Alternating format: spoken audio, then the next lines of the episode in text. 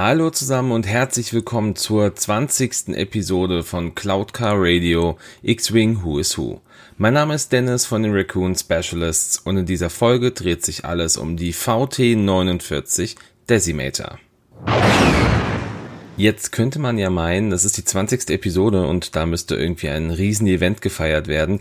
Nee, das ist mir einfach viel zu warm aktuell, um da irgendwie groß was zu machen. Deshalb habe ich mir mit der Decimator wohl ein Schiff ausgewählt mit den, naja, sagen wir mal, wenigsten Piloten, über die man sprechen kann. Aber wie gehabt jetzt erstmal zu Beginn ein paar Infos zum Schiff an sich. Die VT-49 Decimator, die gehörte zu den stärksten Angriffs- und Transportschiffen des galaktischen Imperiums. Gebaut wurde es von der Quad Drive Yards, die unter anderem auch die Sternzerstörer aller Klassen gebaut haben. Es wurde mit einer vierköpfigen Crew geflogen, also einem Piloten, einem Co-Piloten und zwei Kanonieren. Und das Schiff, das wurde besonders durch die starke Bewaffnung, die Panzerung und die Deflektorschilde ausgezeichnet, konnte aber je nach Missionsparametern auch noch Raketen, Torpedos und Minen tragen. Das Schiff wurde auch oft gegen feindliche Infanterie eingesetzt, weil es einfach Brandbomben auf sie abwerfen konnte. Und da man es auch leichter verbergen konnte als zum Beispiel ein Sternzerstörer oder andere Fregatten, wurde die Decimator auch oft für Hinterhalte verwendet. In der imperialen Sternflotte galt es als eine der höchsten Ehrungen überhaupt, das Kommando über eine Decimator zu erhalten. Und hier noch eine kleine Hintergrundinformation. Die Designer der Decimator haben das Schiff damals als eine böse imperiale Variante des Millennium Falcon entwickelt. Ja, und kommen wir an der Stelle zu den Piloten der Decimator und gerne würde ich hier natürlich auch über den Patrouillenführer was erzählen, aber da dieser halt keine klassische Hintergrundgeschichte hat, werde ich diesen jetzt überspringen und direkt zu Captain Eukon, dem genialen Taktiker, übergehen. Captain Barrow Eukun war ein männlicher Mensch vom Planeten Humberine, der ursprünglich der Galaktischen Republik angehörte, welcher voll und ganz ergeben war. Doch trotz seiner Loyalität der Republik gegenüber empfand er diese ja zunehmend als schwach. Er gehörte während der Schlacht von Coruscant, also circa 19 Jahre vor der Schlacht von Yavin, zu den Truppen der Republik und war als Geschützkanonier auf dem schweren Kreuzer Mars Ramda stationiert. Nach dem Ende der Klonkriege und der Wandlung von der Republik zum Imperium wurde Eukon zu einem der ersten imperialen Offiziere ernannt. Er diente auf einem Sternzerstörer der Venator-Klasse, einer republikanischen Sternzerstörerform, welcher ein streng geheimes imperiales Projekt mit dem Namen Todesstern beschützen sollte dieses Schiff und somit auch den ersten Auftritt von Eukon im Star Wars Kanon finden wir gegen Ende von Episode 3 Die Rache der Sith. Hier sehen wir Vader, den Imperator und Tarkin auf der Brücke des Sternzerstörers und die Kamera zeigt für einen ganz kurzen Moment die Brückencrew und Eukon ist der zur Kamera gewandt sitzende Offizier. Zu einem nicht näher definierten Zeitpunkt zwischen Episode 3 und 4 wird Eukon dann der Captain einer Decimator und später sogar zum Admiral.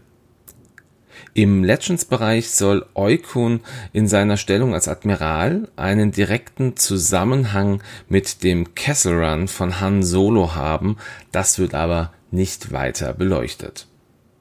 Ja, so viel an dieser Stelle zu Captain Eukun. Kommen wir jetzt zu Admiral Piets Berater, dem Konteradmiral Chirano. Chirano, das war ein menschlicher Mann, der in seinen frühen Jahren im Dienste des Imperiums ein TIE-Piloten ass und ein Experte auf dem Gebiet der Tiefraumübertragung war. Während der Schlacht von Yavin flog Chirano als TIE-Pilot mit, er konnte den Einsatz zwar nicht erfolgreich beenden, schaffte es aber mit einem ziemlich zerstörten TIE Fighter zu entkommen.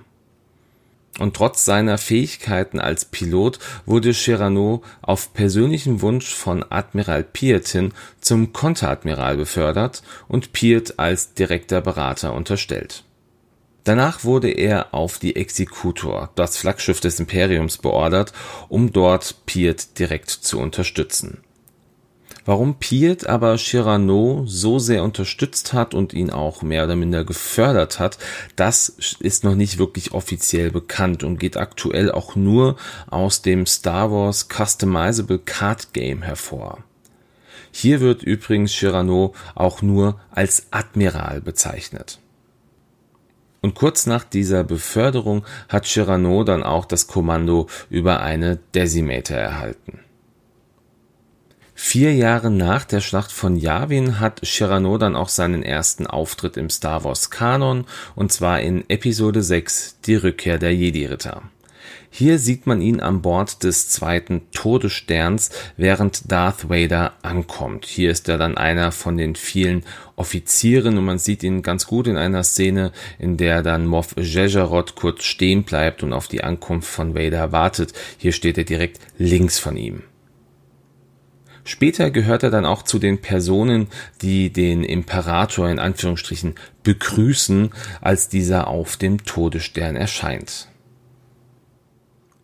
Danach geht er dann auch wieder an Bord der Executor und hier stirbt er dann später während der Schlacht von Endor, nachdem Avel Synod mit einem A-Wing in die Kommandobrücke der Executor einschlägt und diese dann auf der Oberfläche des Todessterns zerschellt.